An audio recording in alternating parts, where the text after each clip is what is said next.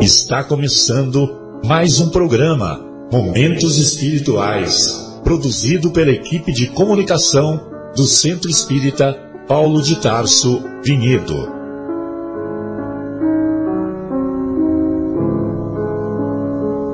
Se guardas contigo o estigma do sofrimento, indagando pela solução dos velhos problemas do ser e da dor, se percebes a nuvem que prenuncia a tormenta e o vórtice traiçoeiro das ondas em que navegas, vem conosco, estudemos a rota de nossa multimilenar romagem no tempo, para sentirmos o calor da flama de nosso próprio espírito a palpitar, imorredouro na eternidade, e acendendo o lume da esperança, perseveremos juntos em exaltação de alegria que Deus, o Pai de infinita bondade, nos traçou a divina destinação para além das estrelas. Boa noite a todos. É, agora está funcionando. Então vamos lá. É, iniciamos mais um encontro do programa Momentos Espirituais. Hoje na companhia do nosso querido Afonso, do nosso querido João, do não menos querido Marcos e também do nosso novo integrante Leandro, que está dando a sua preciosa contribuição conosco. Hoje não temos a presença do nosso querido Guilherme, da nossa querida Fátima, devido a problemas de ordem pessoal e também já nosso coração se sente é, saudoso do nosso querido Fábio, que inicia uma nova jornada lá na Alemanha. Um grande abraço, Fábio, um grande abraço, Érica, e estamos sempre aí na torcida para você e os seus familiares. Muito bem. Hoje nós vamos discutir na primeira hora o capítulo 26 de O Evangelho segundo o Espiritismo, capítulo intitulado Dai gratuitamente o que gratuitamente recebeste. E também, na segunda hora, vamos discutir o capítulo 20 da obra imorredora conhecida como Nosso Lar, capítulo no, Noções de Lar. Noções de Lar. Muito bem. Então, hoje nós iniciamos esse nosso encontro com duas passagens do Evangelho do Mestre. Uma se encontra lá no capítulo 10 do Evangelista Mateus e outra anotação que se encontra tanto no Evangelho de Lucas quanto no Evangelho de Marcos e também no de Mateus. Então a primeira passagem é assim: restituir a saúde aos doentes, ressuscitai os mortos, curai os leprosos, expulsai os demônios, dai gratuitamente o que gratuitamente haveis recebido. E na outra passagem nós vamos encontrar disse em seguida a seus discípulos diante de todo o povo que o escutava: Precatai-vos dos escribas que se exibem a passear com longas túnicas, que gostam de ser saudados nas praças públicas e de ocupar os primeiros assentos nas sinagogas e os primeiros lugares nos festins, que, a pretexto de extensas preces, devoram as casas das viúvas. Essas pessoas receberão condenação mais rigorosa. Muito bem. Então nós vamos encontrar lá nessas anotações, nós vamos perceber uma marca muito frequente do comportamento do mestre. Poucas coisas Jesus combateu, mas com muita frequência ele combateu a hipocrisia dos fariseus. E evidentemente que quando ele combate a hipocrisia dos fariseus, como lição de vida eterna, ele combate também igualmente a hipocrisia de nós, do homem de maneira geral, independente se se encontra no Oriente Médio, no Ocidente, no Oriente, não interessa. O que ele combate são, como são lições eternas, então essas lições eternas visam combater a hipocrisia nossa, infelizmente, de cada dia. Ou seja, nós não somos coerentes, o nosso comportamento não é coerente com aquilo que pregamos.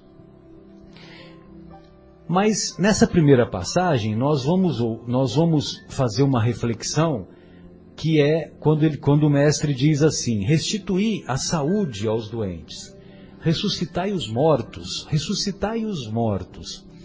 É, evidentemente que no caso do, da ressurreição de Lázaro, no caso da ressurreição de Talita, a filha de Jairo, e teve mais uma que ele ressuscitou que eu não me lembro, né? Eu, eu lembro que são três, são três passagens de ressurreição.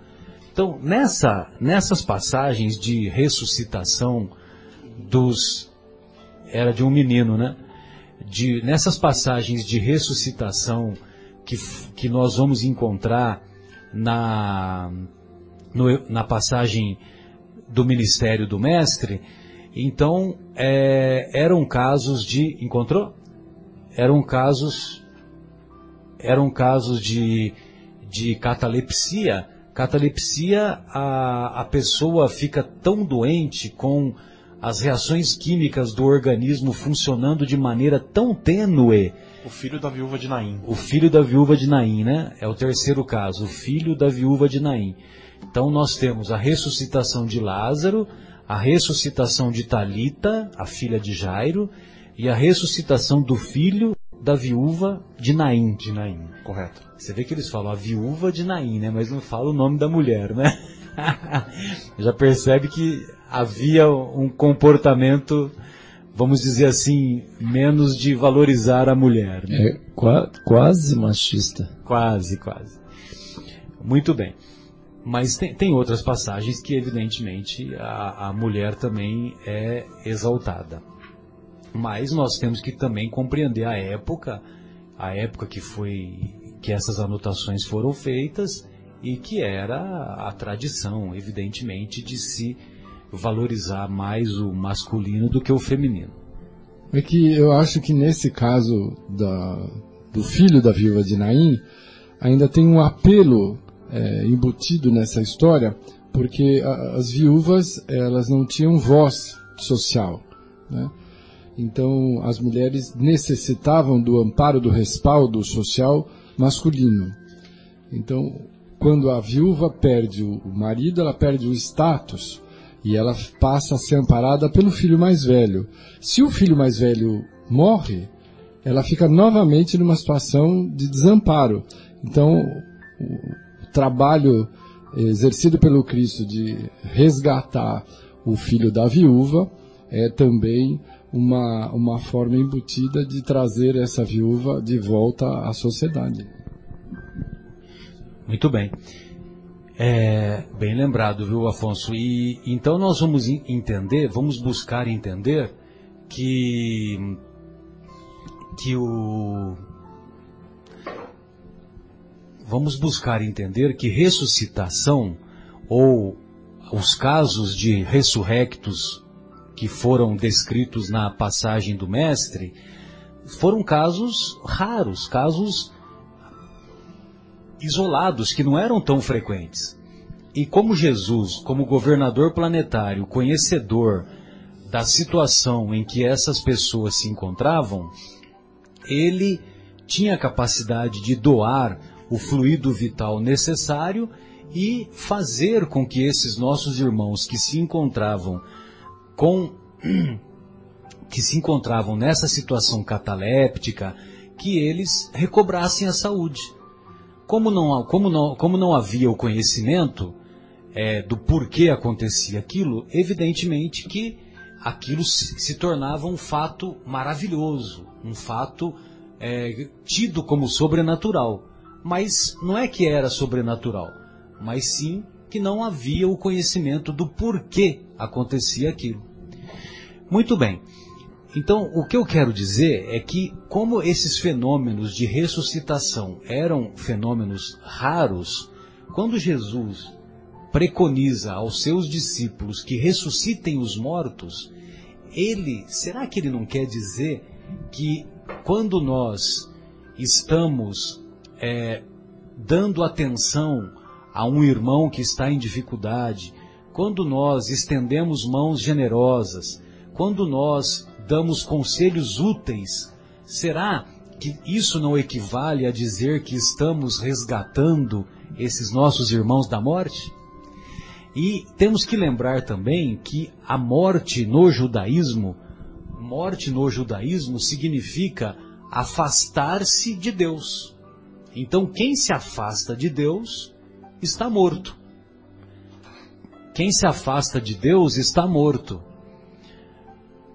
Quem, então, quem se afasta de Deus está morto. E quem está na vida, aí sim, é, quem está no caminho de Deus, aproximando-se de Deus, aí sim está vivo.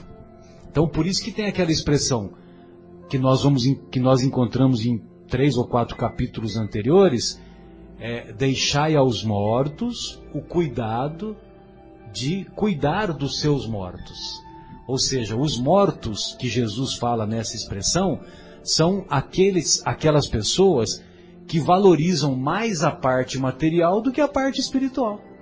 Então, são aquelas pessoas que não estão preocupadas com em se aproximar de Deus, por isso que se encontram mortos, e esses mortos é que vão cuidar dos seus mortos.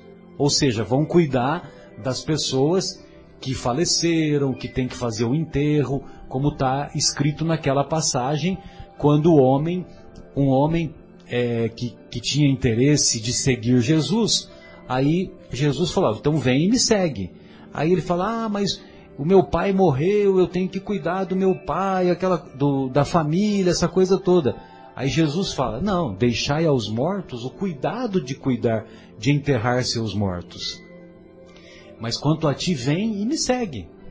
Só que como ele valorizava mais a parte material do que a parte espiritual, ele acabou ficando pelo caminho. Como sem dúvida nós também temos ficado pelo caminho ao longo desses 20 séculos.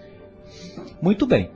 E então, quando Jesus diz ressuscitai os mortos, na, na nossa opinião, não é só a morte física, não é só esses casos de catalepsia que tiveram a vida recobrada, a vida material.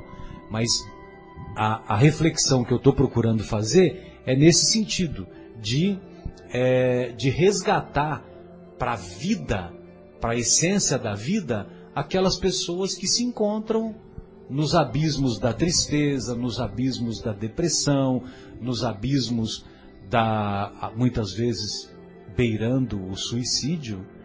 E então, quando eu digo, quando Jesus diz ressuscitar aos mortos, será que ele não quer dizer isso também? Pois não, João, fica à vontade. Não, eu só ia comentar assim que desviados, né, do, do caminho reto, né? Vamos dizer, de uma vida moralmente equilibrada, né? É, vinculada ao bem. Então isso Hoje a gente já finalmente começa a refletir sobre o quanto é importante né, a gente manter, buscar esse equilíbrio, né, Afonso, de, da retidão, né, da, da honestidade, da, da caridade. Que era exatamente esses, por exemplo, as, as pessoas que viviam fora desses conceitos, né, que Jesus buscava resgatar, como o Marcelo muito bem falou, é, não só para ressuscitar lá o corpo, na realidade a, a, parte, vamos dizer, que abrange a maioria dos mortos, são esses mortos, né? Moralmente falando, né? Exatamente. É, eu tenho observado nos trabalhos mediúnicos que uma das grandes uh, argumentações da, dos, dos atendimentos daqueles que nos chegam em desequilíbrio, desligados dessa prática, dessa vivência do caminho do bem, que são os espíritos equivocados, muitos deles têm a firme convicção de que são seres condenados por terem uh, desviado o seu próprio caminho uh, dos, das propostas de Jesus, integrando grupos e falanges que se empenham no, no trabalho do desequilíbrio, uh, eles se julgam irresgatáveis, perdidos. E uma das tarefas do atendente é dizer, olha, você está sendo convidado para uma transformação, você é importante, nós estamos aqui para te atender. É, é importante você saber que há uma possibilidade. E eles, via de regra, se surpreendem. Muitos entram num, num quadro de total perplexidade, porque se julgavam completamente perdidos no, no, na exemplificação que o Marcelo trouxe, mortos. E eles ficam surpresos. Mas vocês estão interessados em mim? Estamos, estamos aqui preparados para poder te receber e dizer que há uma possibilidade de transformação, que é o convite à vida, que é o convite que o Cristo estabelece desde a sua vinda e reforçado pela doutrina dos Espíritos que pretende reviver a sua proposta original. Esse, cristianismo redivivo, né? É, não, sem dúvida, eu concordo. É, assim, a gente né, que tem, vamos dizer, essa, essa bênção, dessa possibilidade de, é, de participar de trabalhos mediúnicos, né? Então, cada é, contato com esses irmãos nossos aí equivocados, como você bem disse, e, e que passam pela experiência de, de é, é, como se fosse um renascimento. Muitos deles usam esse termo. Parece que eu nasci de novo, exatamente né, na, na, situação, vamos dizer, do, do, esclarecimento, do entendimento, né, porque muitos nem sabiam exatamente o que estava acontecendo. Não. Quer dizer, é uma coisa extremamente né, e é, é, muito gratificante. Extremamente. Você poder ser veículo de um, uma, um, resgate, um resgate à vida, à é, dignidade, é, à esperança. Sem dúvida. É muito, é muito maravilhoso. Resgate à vida não equivale à ressuscitação? É nesse sentido que eu quero dizer, né? Então, por isso que quando a gente faz uma reflexão sobre os ensinos do mestre, os ensinos do mestre, a gente sempre tem que são vários níveis de interpretação. Tem a interpretação, é, aquela que é a, o primeiro entendimento, muitas vezes literal. Aí tem o entendimento mais profundo, né, que vamos chamar de nível intermediário da interpretação, e outro entendimento mais além, mais profundo. Por isso que, por exemplo, quando eu, nós sempre falamos aqui, né, que o, quando Emmanuel volta dos estudos das esferas superiores, o Emmanuel se encontrava no, no, no, plano espiritual localizado lá, que já é elevado. Aí ele fazia cursos de evangelho, cursos de evangelho, em esferas ainda mais elevadas.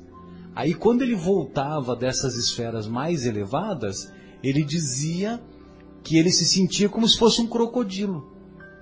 E nessas esferas mais elevadas, eles, eles estavam estudando o Evangelho de Nosso Senhor Jesus Cristo.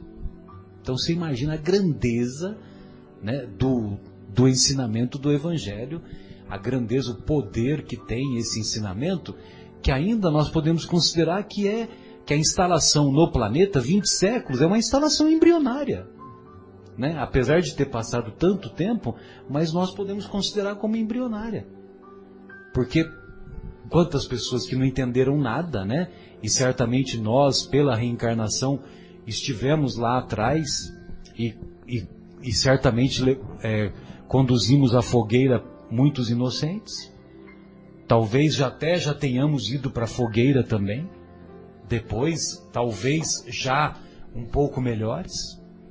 Eu estou dizendo, tô dizendo talvez. Mas o mais provável é que nós, nós estamos naquela fase de mais termos levado a fogueira do que Não, termos ido para a fogueira. A própria, vamos dizer, a própria missão de Jesus, né, não, não, é, não, é, não, é, nem entender o que, que Jesus disse, mas é, acreditar que Jesus era um mensageiro, né? que Jesus era o Messias. Então, nem isso, né? Quer dizer, olha, olha a distância, né, Afonso? Né? Até tem que entender, aceitar que Jesus realmente é o Messias e depois começar a estudar as coisas que ele falou. Quer dizer, olha que mão de obra, né? Quer dizer, tem tudo a ser, tá tudo aí a ser feito, não é? Que bom que nós já estamos aqui conversando, pelo menos não, não entendemos nada, mas estamos aqui tentando entender as palavras de Jesus. Sem dúvida. O, é o próprio Evangelho quem diz que nós estamos muito melhores do que há 100 anos atrás, né? Que nós estivemos já numa condição bem mais precária. Agora estamos nos esforçando para fazer luz, né? E antes nós estávamos usando o alqueiro ou qualquer outra peça que pudesse cobrir a luz em nosso benefício. Estávamos só no meio das sombras, hein? É, mas acho que a gente estava usando a fogueira mesmo. Sim. Mas sabe que é, isso não lembra quando nós estamos começando a, a dirigir, né? Estamos lá tirando carta, cara está dando aula para nós, você começa a dirigir, você está preocupado assim, agora eu vou encarar essa marcha, agora eu vou pisar nesse pedal, vou entrar. É um monte de informação na sua cabeça, você tem que ficar pensando em como vai vai fazer. Eu acho que esse é o aprendizado também. Nós estamos nesse nível. Nós estamos pensando no que nós vamos fazer, no que nós vamos falar, né? Mas vai chegar um momento que tudo vai ser no automático, como está na direção. Você, faz sem perceber o bem, sem perceber o amor, sem perceber, e só amor, né? E acho que é essa. Eu acho que esse, talvez, né, como o Marcelo falou, dois séculos de aprendizado do, do Cristo 20, 20 séculos. Ah, dois séculos. 20 dois, séculos. Dois são milênios. dois mil dois anos. Milênios, mais dois de milênios. dois milênios. E ainda são poucos, né? Então é como se nós agora estamos. Ah, eu quero tirar carta. estamos querendo tirar carta. Nós vamos começar a dirigir ainda. Né? Acho que deve ser por aí uma analogia dessa. né? Então nós estamos preocupados, ainda falhamos, trocamos uma marcha errada. né? Não- Esquece de pisar na embreagem. é, es- esquece de pisar no embreagem, não colocamos o cinto, não ajustamos os espelhos, mas não tem um dia que nós vamos entrar no carro e... É, então, esse, esse programa, né, na realidade, muitos, nem todos os nossos queridos ouvintes são espíritas, né, mas é, tem uma, a nossa querida amiga, querida de São Paulo, Dona Marta, eu sempre cito aqui, ela falava o seguinte, assim, a melhor coisa é a gente, dentro dessa linha que o Marcos falou, é a gente transformar é, essas coisas boas né, em rotina. Tem que virar totalmente rotina para a gente ser. A rotina é uma coisa maravilhosa. Tem gente que fala, ah, eu não gosto de rotina, repetição. Não, é uma coisa excelente você é, estabelecer uma disciplina, por exemplo, para ir nos, nos cultos, né, na, na sua religião, na religião né, que os nossos queridos ouvintes estão, frequentam, né? Mas no nosso caso a gente ir ao centro, por exemplo, todos os trabalhos tem que ir na, na segunda, vai na segunda ou na quinta, sei lá o dia que vai, e aí a hora que fica automático, né, dentro dessa linha do automático, até me lembrei dessa coisa aí, é, é excelente, porque assim, não tem nem, a hora que alguém fala assim, por exemplo, né, é, o trabalho de quinta-feira aqui que eu frequento aqui na capela. Se alguém tenta marcar alguma coisa quinta-feira, "Ó, quinta-feira eu não posso. Sinto muito. Sinto muito, assim. É excelente. Tô, desejo muitas felicidades no evento, no aniversário, no casamento, o que quer que seja, porque eu simplesmente não vou faltar. Aqui é, é a parte mais importante. Então, se virou uma rotina e tem aquele coisa assim, entra no automático e não tem nem não tem a mínima chance. Quando a gente está no início, eu me lembro, eu, eu me lembrei disso aí, porque assim, eu conversei bastante é, porque assim, o que, que acontece, né? Muitas vezes, na hora do trabalho, o dia que vai no centro, aí a criança chora, o marido atrasa, a esposa atrasa, acontece sempre um problema, né? Para atravancar, vamos dizer, para não nos deixar sair de casa. Enquanto você está naquele processo, enquanto não entrou no automático, como o Marcos disse. Depois que entra no automático, fica, vira rotina, não tem mais jeito. Começou a chorar, falou, ó, para de chorar que eu já estou saindo e fui. E é mais ou menos nessa linha. É, é bem isso mesmo. E até na questão do perdão, né? Quando o perdão for automático. Hoje acontece alguma coisa conosco, nós ficamos remoendo o dia inteiro e você vai perdoar depois, aí se perdoa, né? Ou até às vezes demora mais tempo para perdoar. Então, esse automático também aconteceu, você já perdoou automaticamente, pronto, né? Não ficar remoendo a coisa e ah, depois. E assim por diante, não só o perdão, mas fazer a caridade no automático. Né? Se você começar a jogar assim, "Putz, será que esse cara precisa, não precisa, enfim, coisas assim. Né?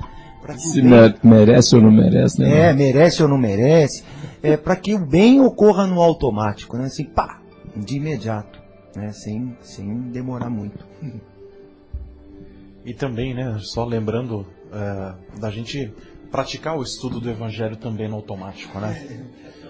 Porque é interessante, como a gente está ainda numa fase Muito embrionária bem, do, André. do, do aprendizado do Evangelho, como o Marcelo citou, nós, é, cada vez que estudamos um determinado capítulo, né, que nem hoje nós estamos debatendo sobre o capítulo 26, a gente tem um entendimento diferente.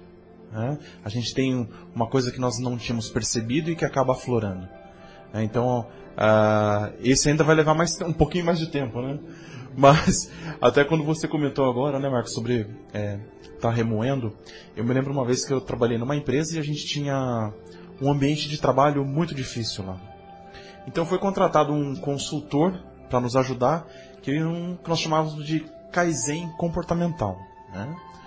E aí a primeira coisa que ele perguntava para mim... Kaizen? Kaizen. Kaizen. Kaizen é uma, é uma ferramenta japonesa. É uma ferramenta Ah, japonesa. E zen é o... Exato. Pra deixar zen, né? É, esse é o sentido. E aí a primeira coisa que ele perguntou pra gente é o seguinte, se nós ficávamos mastigando bombril por muito tempo. E aí o mastigar bombril com o aprendizado, com o treinamento, é exatamente isso que o Marcos comentou. É, a gente fica remoendo, né? Ou a gente decide, decide seguir em frente, né? E esquecer aquele problema ou perdoar, né? O nosso companheiro por aquele, aquele desgaste que acabou ocorrendo. Então, isso também precisa entrar no automático, precisa se tornar um hábito. Sem dúvida, sem dúvida.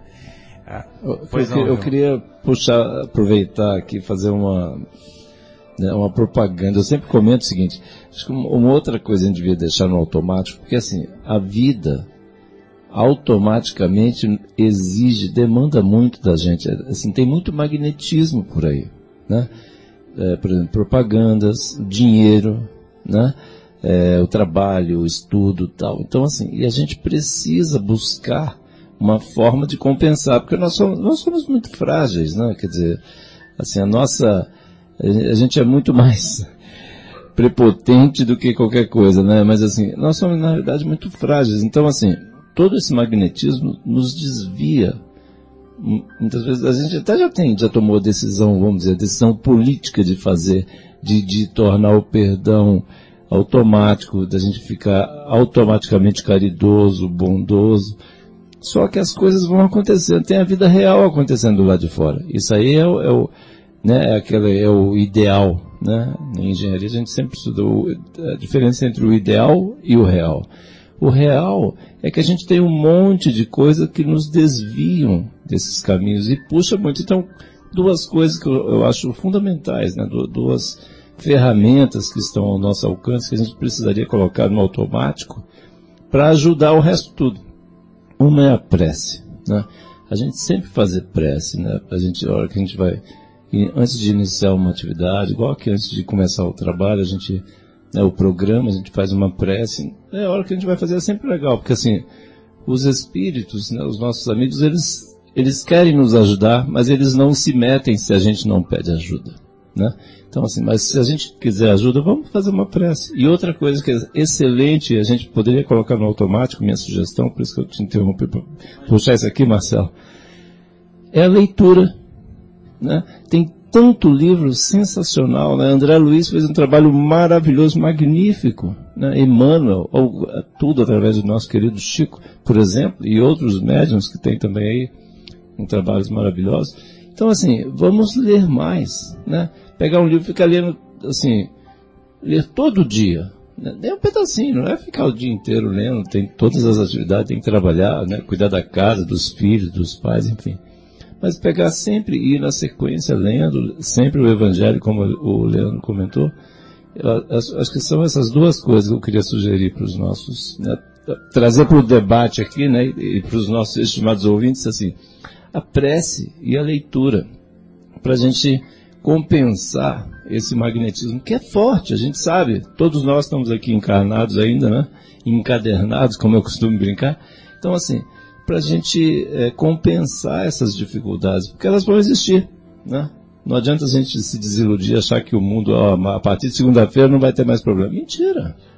A gente vai continuar tendo por muito tempo. É, só recordando que agora há pouco você falou, né, que a, o seu trabalho, o trabalho que você participa às quintas-feiras, eu fiquei muito contente que você desejou muitas felicidades, né?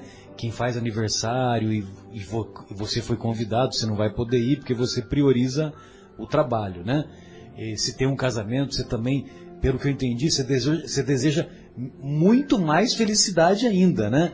Porque hoje, quando a gente fica sabendo que alguém vai se casar, Ai, um moço tão bom, que Deus tenha misericórdia. Parece que o cara tá indo pro, pro, pro, pro matadouro. Matadouro. Abatedouro, matadouro. Muito bem. Mas é só um momento de descontração. E voltando à reflexão sobre curai os leprosos, que Jesus segue adiante dizendo, então quando ele diz curai os leprosos, será que necessariamente ele está se referindo apenas à lepra, evidentemente que na época, que era a doença, era a doença bíblica, a doença mais marcante, a doença que fazia com que as pessoas ficassem segregadas, ficassem desprovidas da convivência com, com, a, com os seus familiares, por exemplo, né? Havia o Vale dos Leprosos, cada cidade, cada vila, cada vilarejo tinha lá o Vale dos Leprosos. Meu Deus, que sofrimento. Socialmente totalmente isolados. Socialmente né? isolados, né? E imagina, eles conviviam entre si e um, um piorando a doença do outro, né? Era arriscado do livro da vida. Arriscado do livro da vida, né? Que eles consideravam, eles colocavam lá na sinagoga. As sinagogas tinham esse livro da vida bem lembrado. Que eram hábitos judeus, evidentemente, que da, da época. Mas será que quando Jesus diz curai os leprosos, será que ele também não está se referindo às nossas feridas espirituais de intolerância, nossas feridas espirituais de impaciência, de incompreensão, de nos convidando a nos tornarmos puros, puros espiritualmente, ou pelo menos nos esforçarmos para nos tornarmos puros, né? Não necessariamente que nós vamos nos tornar puros em 70, 80 anos, 90 anos eventualmente de existência. Mas é, será que ele não está se referindo a isso também? Né? A essas feridas? Pois não. Está se referindo, talvez se a gente tiver que contagiar alguém, que contagie com coisas boas. Contagiemos pelo, pelo amor, é. né? pelo bom exemplo, exatamente, bem lembrado expulsai os demônios, né? É a outra passagem que Jesus fala, né? É, eu, particularmente, eu considero que é, Jesus, governador planetário, quando o planeta Terra surgiu, ele já era Cristo planetário. Né? Ou seja, tem, já tem 6 bilhões de anos.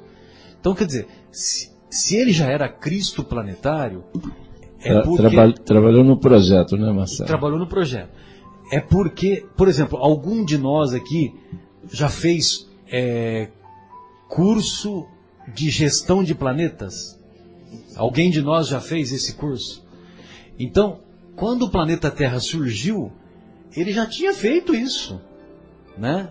Ele já era um CEO ou chefe dos CEOs, né? Daquela daquela pleia de, de, de espíritos superiores. Aí, então quer dizer, quando diz expulsai os demônios, é, que ele, convida né, os, os seus discípulos a é, restituir a saúde aos doentes, é, ressuscitai os mortos, curai os leprosos e expulsai o demônio. Aí, um, uma, uma pessoa eu gosto de falar Jesus pessoa, viu?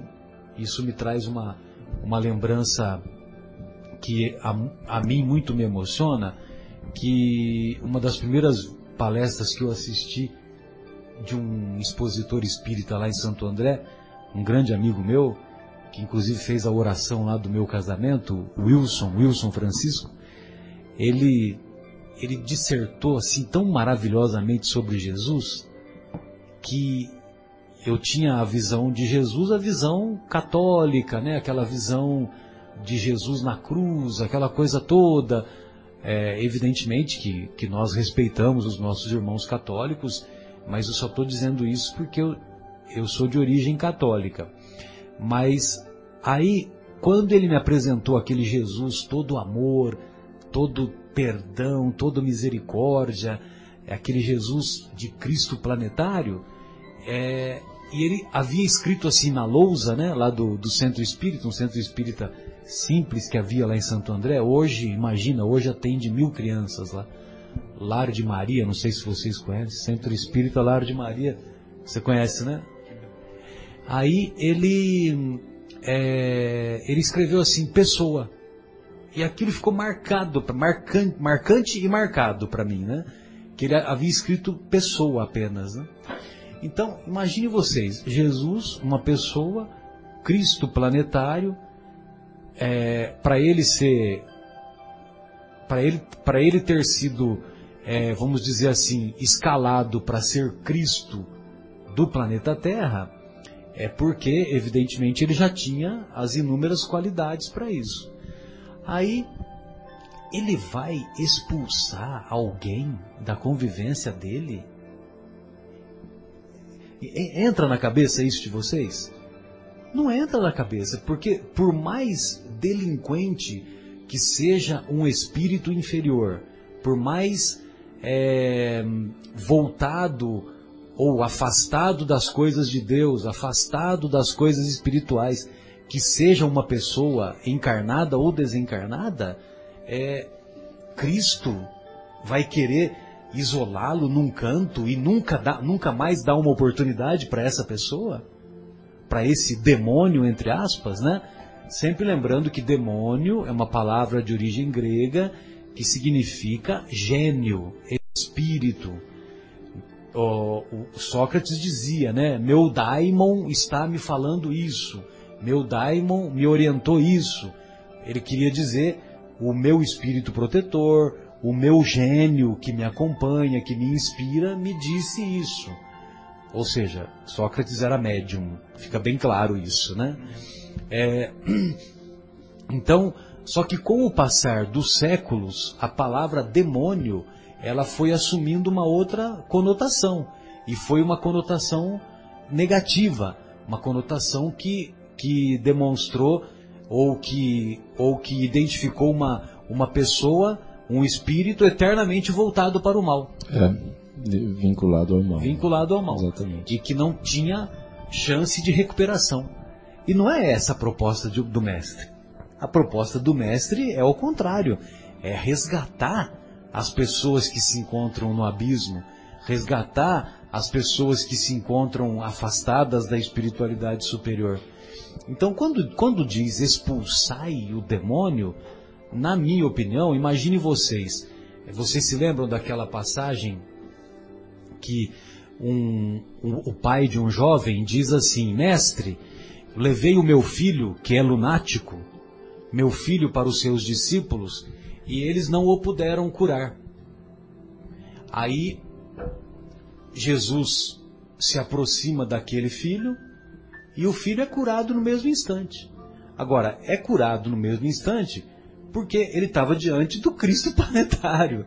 Então todo aquela, aquele envolvimento de luz, de amor, de perdão, de misericórdia, envolveu aqueles espíritos, é, aqueles espíritos obsessores que acompanhavam e que exerciam a influência negativa naquele espírito lunático e eles se afastaram. Eles foram afastados. Agora, vamos compreender que Jesus, na sua tarefa, foi acompanhado por uma pleiade de espíritos superiores que o secundavam no seu trabalho. E aqueles espíritos superiores certamente recolhiam, encaminhavam aqueles espíritos obsessores, e aqueles espíritos obsessores eram então conduzidos a um refazimento, a um tratamento espiritual, mas eles deixavam de exercer aquela influência negativa naqueles, naquelas pessoas obsediadas e, e as pessoas ficavam boas, ficavam curadas. E aí vocês se lembram que depois os, os, os apóstolos, em particular, perguntaram para o mestre: por que nós não podemos curar? Aí Jesus diz: para essa classe de espíritos é, é necessário jejum e oração. Aí pronto, jejum e oração. Aí é outra história que eu vou abrir um parênteses rápido, né? Porque jejum, tem pessoas que acham que jejum no judaísmo é comer duas colheres de arroz, uma de feijão, fazer regime, fazer dieta. Não é isso. Jejum de imperfeições. É jejum espiritual, jejum de imperfeições. Como Jesus era portador desse jejum, ou seja, ele não tinha imperfeições morais, aí os espíritos inferiores não reconheceram fraquezas em Jesus e foram envolvidos pela sua luz misericordiosa. Então, quer dizer, aí muda de figura, né? Esse entendimento do expulsai os demônios. Mas você acha que Jesus nunca mais, ó, nunca mais quero ver esses caras na minha frente? Não, o que, que, é isso, poxa? Eles foram encaminhados, foram, é, foram, como é que vocês fazem lá na reunião mediúnica? Foram doutrinados, doutrinados foram esclarecidos. Amparados. Né? Amparados. É, exatamente. É, e, e, esse, esse processo né, da, da é, é, impressionante, né? O Afonso estava comentando sobre as reuniões né, de atendimento mediúnico. Os espíritos, assim que chegam já no, no atendimento, eles já sentem é, que tem alguma coisa diferente, um envolvimento, né? E aí, na conversa, né, a gente vai conversando, assim, com, né, com toda a educação, né, possível tal. E, e aí eles falam, mas o que será que eu estou sentindo? Eu falei, isso é, é, carinho que você está sentindo. É, a vibração, são as vibrações de amor, de carinho, né? Atenção. E aí é, muitos né, falam assim, nossa, mas há quanto tempo que eu nem sei o que é isso? Olha que coisa, é, é muito forte, né? é muito emocionante, né, Afonso? Então, assim, será que eu mereço isso, né? Exatamente, é, será que eu mereço? Então, assim, e aí esse, essa, esse magnetismo, né, dessa vibração de carinho, de amor, de caridade, é realmente é uma coisa transformadora, né? E, e, e, com todo o trabalho que a gente hoje, né, naquela época lá de Jesus, é, ele não podia falar, né, claramente, mas hoje a gente pode ler já nos livros André Luiz nos mostra muito claramente como é que acontece toda a equipe espiritual que vem preparando, amparando um trabalho desse, né? Então, assim, esse espírito, esse irmão nosso, a hora que chega para ser atendido, tem toda uma estrutura por trás, né? E mesmo, vamos dizer, o médium que está conversando, doutrinando, doutrinador, como se diz, como está conversando, ele, ele, já vai, as palavras que ele vai dizendo já são palavras que são intuídas pelo, né, pelo mentor, né, pelos respons espíritos responsáveis pelo trabalho. Então, e além dessa, de toda essa vibração, e aí realmente acontece esse, esse milagre que o Marcelo acabou de dizer, essa expulsão entre aspas, na realidade, entre aspas, né? Na realidade acontece uma expulsão daquela vibração, daquela situação. Aquela situação foi expulsa e nasceu ali um outro ser. Bem lembrado. Então vejam vocês que apesar de parecer quase impossível realizar todas essas tarefas, quando nós temos uma compreensão mais profunda do Evangelho, nós percebemos que é possível fazer isso no nosso dia a dia.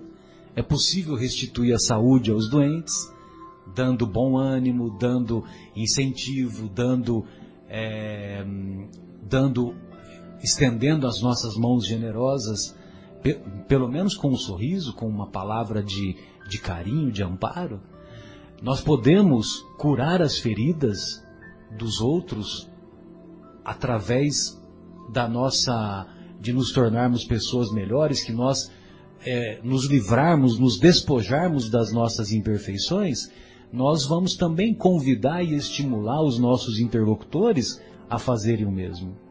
Nós podemos ressuscitar os mortos estendendo mãos generosas para aqueles nossos irmãos que se encontram lá no abismo. Nós podemos encaminhar os demônios como muitas reuniões mediúnicas das mais das mais humildes ou as mais é, casas espíritas as Simples, mais né? simples e, e mesmo as maiores, né, as que têm maior movimento, é, nessas reuniões mediúnicas, quantos espíritos é, que são esclarecidos, que são encaminhados, É, não, que são doutrinados? é, inclusive, Marcelo, assim, uma palavra que está me vindo muito forte aqui, assim, é o, o respeito, né? Quer dizer, às vezes, às vezes, é, as- quantas pessoas, né, é, precisam, só gostariam de ter um pouco mais de respeito, né, de, de serem tratadas com mais respeito.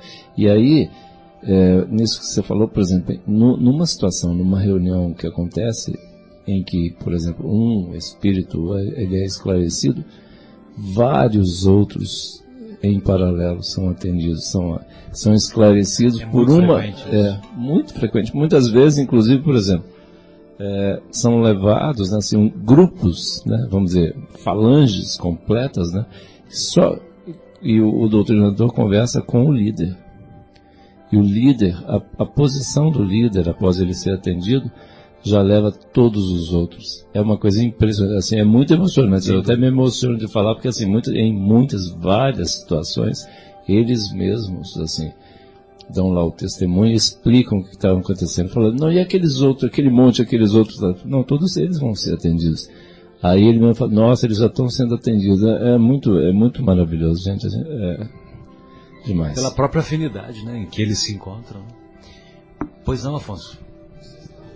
Fica à vontade. É, eu, eu gostaria de fazer um, uma- um comentário que abrange, a- na minha vivência, a casa espírita. Mas eu acredito que quando a gente fala do nosso exemplo, nós estamos ah, falando de todos os outros núcleos que, como nós, se dedicam à prática e ao ensinamento de Jesus.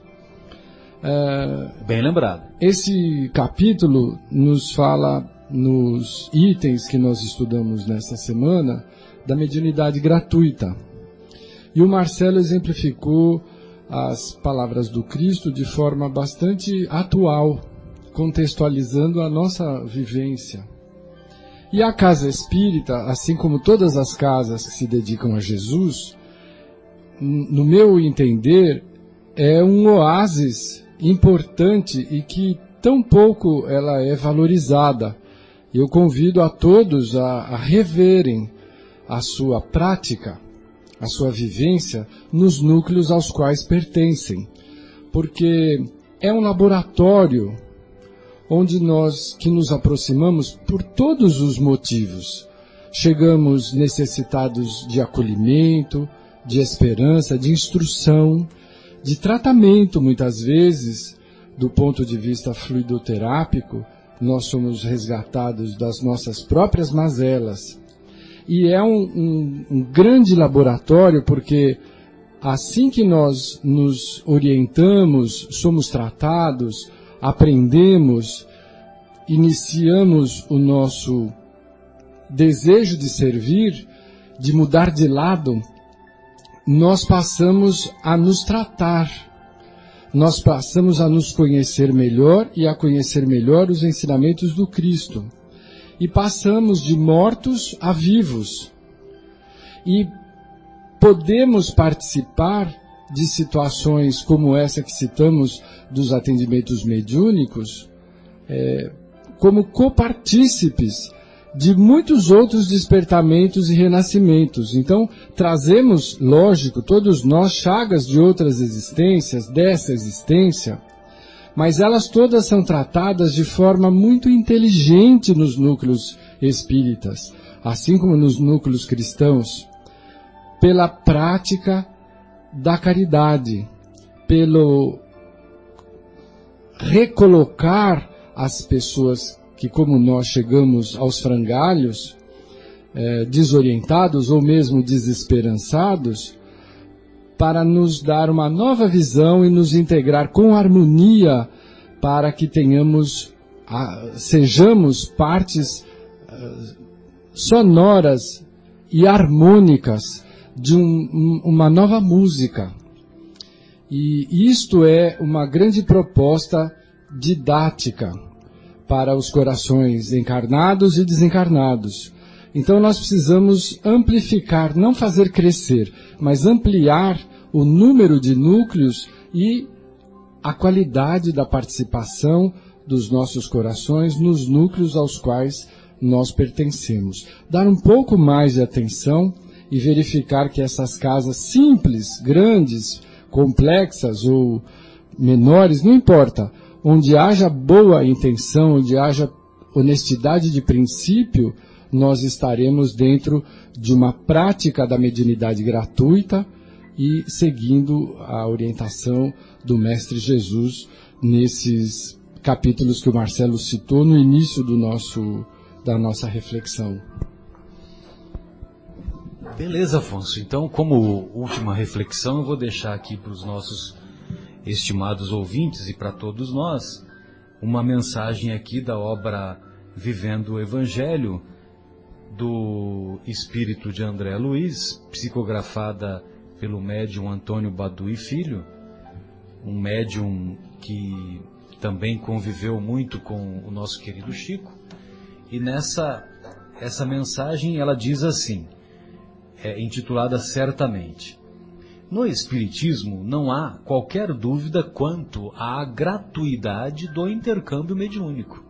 Gratuidade. Expulsar demônio, curar enfermos, como nós dissemos ao longo das nossas reflexões. Curar leprosos, restituir a saúde aos doentes, uh, ressuscitar os mortos. Entretanto, o médium que desempenha corretamente suas tarefas, mas, mas, se dirige à providência divina e pede facilidades, atenção especial, conforto material, isenção de provas, vida sem problemas. Vida sem problemas é demais. Tratamento diferenciado caminho sem obstáculos, ausência de enfermidades, manifestações de apreço, reconhecimento público, direito à recompensa, garantia de proteção, sucesso pessoal, privilégios, esse médium espírita agindo assim, embora não esteja recebendo nenhum pagamento daqueles que o procuram, certamente está cobrando de Deus. E aí eu, eu, eu que agora palavras minhas, né? E já pensou se Deus cobrasse todo o bem que ele nos que ele nos oferece? Que dívida impagável é essa? É assim, tem, tem uma coisa que eu me lembro, eu, eu, eu li umas coisas, sei lá, coisa sei lá, assim, das, por exemplo, já pensou se a mãe fosse cobrar da gente cada vez que nos amamentou, né, cada vez que acordou de noite para nos, né, nos atender, porque senão a gente simplesmente o, né, o filhote de humano é super sensível, morreria, né? Então, e a mãe faz isso com todo carinho e, e imagino que Deus faz por nós, né? É, é realmente muito muito bem lembrado sua imagem, sem dúvida, Marcelo. Sem dúvida. Muito bem, então vamos fazer a nossa primeira pausa musical, quando nós vamos então fazer a transição da primeira parte da, da discussão do capítulo 26, dai gratuitamente o que gratuitamente recebestes, a transição para o estudo da obra Nosso Lar, capítulo 20. Daqui a pouco retornamos, não percam. Então a sugestão musical de hoje nós vamos ouvir a Gal Costa, canção O Amor.